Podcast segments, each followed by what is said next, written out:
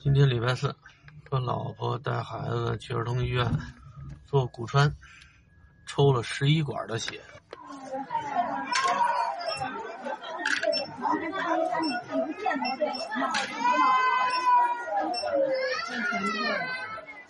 今天做的检查非常的全面，因为化疗这就要告一段落了，能不能在这儿打个逗号？全要看这次检查的结果。昨天晚上我们就回军博住了。昨天出来的时候，本来我还想自己开车，这样呢，我能录一道，找点什么话题聊聊。昨儿我媳妇儿强烈要求只开一辆车，这样能省点停车费。他们家楼底下那点停车费也挺贵的。其实呢，就是想开车的时候旁边有个人陪着聊天。我找了好多理由，也没拗过我媳妇儿去。今天去儿童医院带孩子做检查，就跟去游乐园买完通票赶场似的。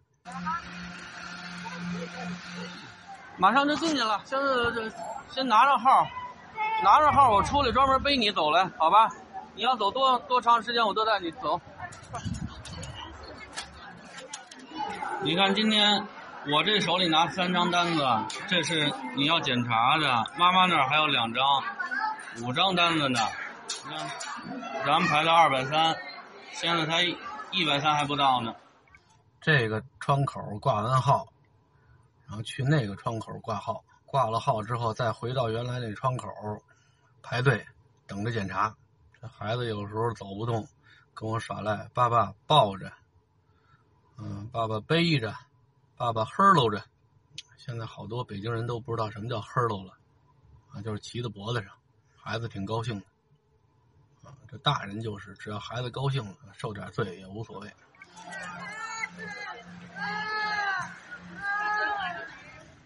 本来想早一点起床，早一点到医院给孩子抽血化验，我们掐着钟点其实挺早的了。啊，七点十分就到了，可是这次做检查和平时的那个周四带孩子去打针不一样。你要抽这个静脉血，做这十一项血常规的化验，这时间还不算早了，因为这个地方是从六点半开始就开门了，我们应该六点半的时候到。等我们到的时候，拿的号的是二百三十号，可是当时人家才叫到一百二十五。除了这个之外，我们还有一个 B 超。这回做 B 超，除了内脏之外，还有一个睾丸 B 超。啊，听着都别扭，因为白血病啊，有的时候如果发生其他的病变，会诱发睾丸癌，所以。在家休疗的这段时间，啊，我们经常要观察孩子的生殖器，看有没有什么不妥的迹象。像我们最多是肉眼观察，啊，用手触摸。专业的还得指着人家这些科学的仪器，那个也得排队，啊，也得挂号。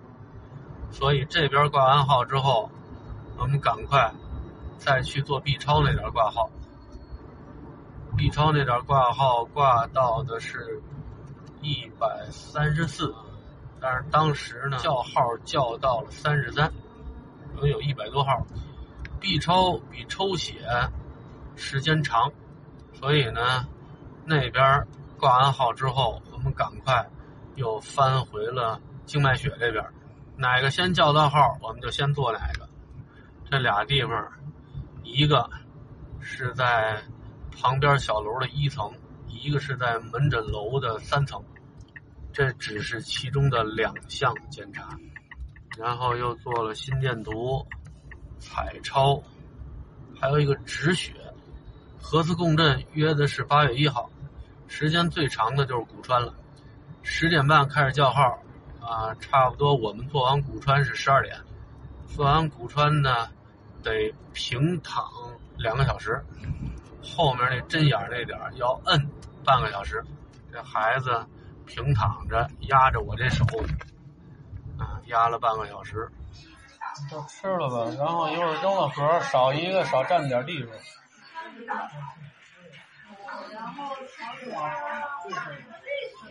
好在呢，孩子现在已经适应了，虽然进治疗室的时候也是心惊胆战的，但是呢，不像三岁多四岁的时候那么害怕。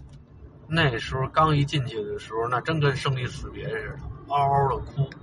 人家那点也不让你家长进去，没法看。你在外头就跟那万箭穿心似的，疼，心疼，受不了。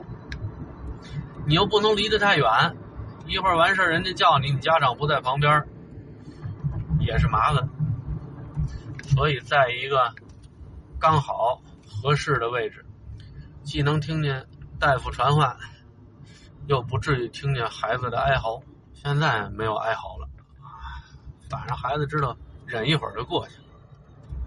所以现在把孩子抱出来的时候，孩子眼角几乎看不着什么眼泪。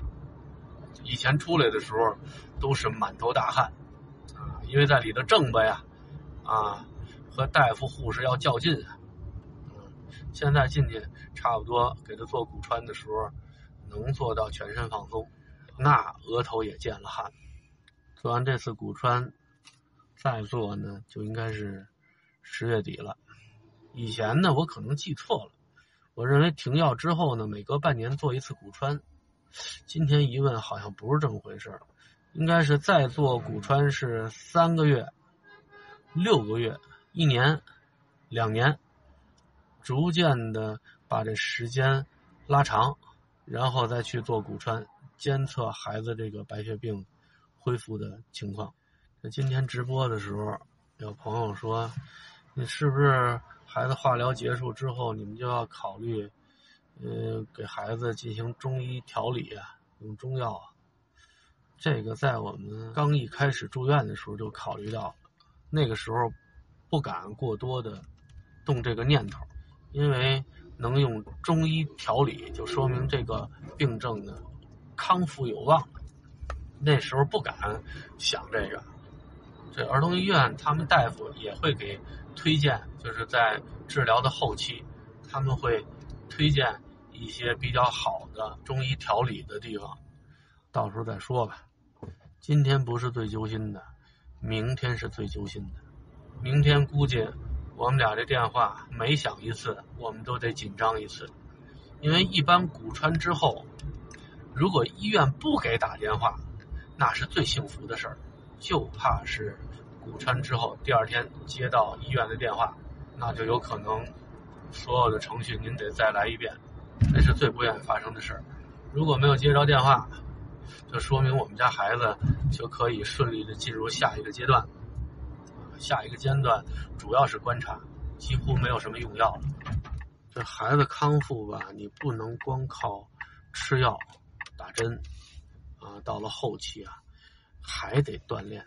他妈现在给孩子报的是篮球班上周孩子他妈给他报了一个跳绳的试听课。说实在的，刚开始我挺不以为然的，这还用花钱去学？后来他妈说，以后小学跳绳这一块是要考的啊，而且可以加分的。哎，我一听这个，那我就重视起来了啊，确实很重要啊。这学校里只要一说加分，一说要考的，那绝对是重要，那花钱应该学。我们家孩子以前和他妈在外头拿着跳绳啊，也跳，最多的时候一分钟能跳六十多个啊，反正我跳不了。现在上了岁数了，肉大身沉的，孩子跳的比我多，我也不好意思舔着脸给人家做示范去。外头给报个班挺好。那天去那试听课那儿，老师看我们家孩子跳的还行，直接呢就给归到有基础的那个班里了，和两个上学的孩子一起接受训练。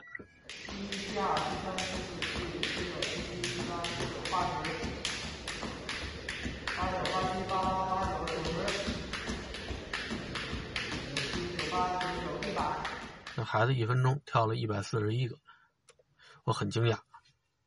我们家孩子有这么大本事，在家跳绳真是一般，跳一会儿就坏，跳一会儿就坏，没比我跳的好到哪儿去。嗯，虽然跳的数量比我多，这就是术业有专攻，老师指点了啊，说他跳绳的时候啊，这动作不得要领啊，给纠正了之后，这孩子跳绳这个数量啊。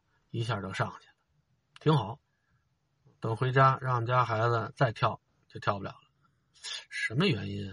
一看这绳不一样，他那绳吧，有点像过去那个农村的那种门帘子，就是拿珠子穿的。而且那珠子呢，又不是一粒一粒的，四五个珠子一段，四五个珠子一段，那样的。他们管这种绳呢叫做竹节绳啊，他那不是珠子。他那是这么长几节儿，就像竹节似的，啊，那这样的跳绳呢，呃，据说不缠不绕，不像咱们跳绳，你一提了起来的时候，它就自己扭成麻花了，啊，他那跳绳不会，啊，所以跳的时候效果也比普通的跳绳要好。我说回家给我们家孩子买这个跳绳跳，他跳绳的成绩就能上去。我为什么喜欢他跳绳啊？学校考不考还是其次，这玩意儿真消耗体力啊！在那儿上了一节课，一个小时，出了一身的透汗。你看他打篮球，他上篮球课都没有这么大的体力消耗，而且孩子喜欢。跳完绳之后，晚上回家，我这故事还没讲两分钟呢，睡着了。太好了，他只要体力消耗到了位，啊，晚上不用怎么哄就睡觉了。可以最大程度的消耗他的精力，啊，有利于睡眠，啊，正好我带货也带这绳了，啊，看有那家里有那孩子，嗯，需要的，你们可以考虑买，啊，尤其那孩子不爱睡觉的，让他跳，使劲的跳。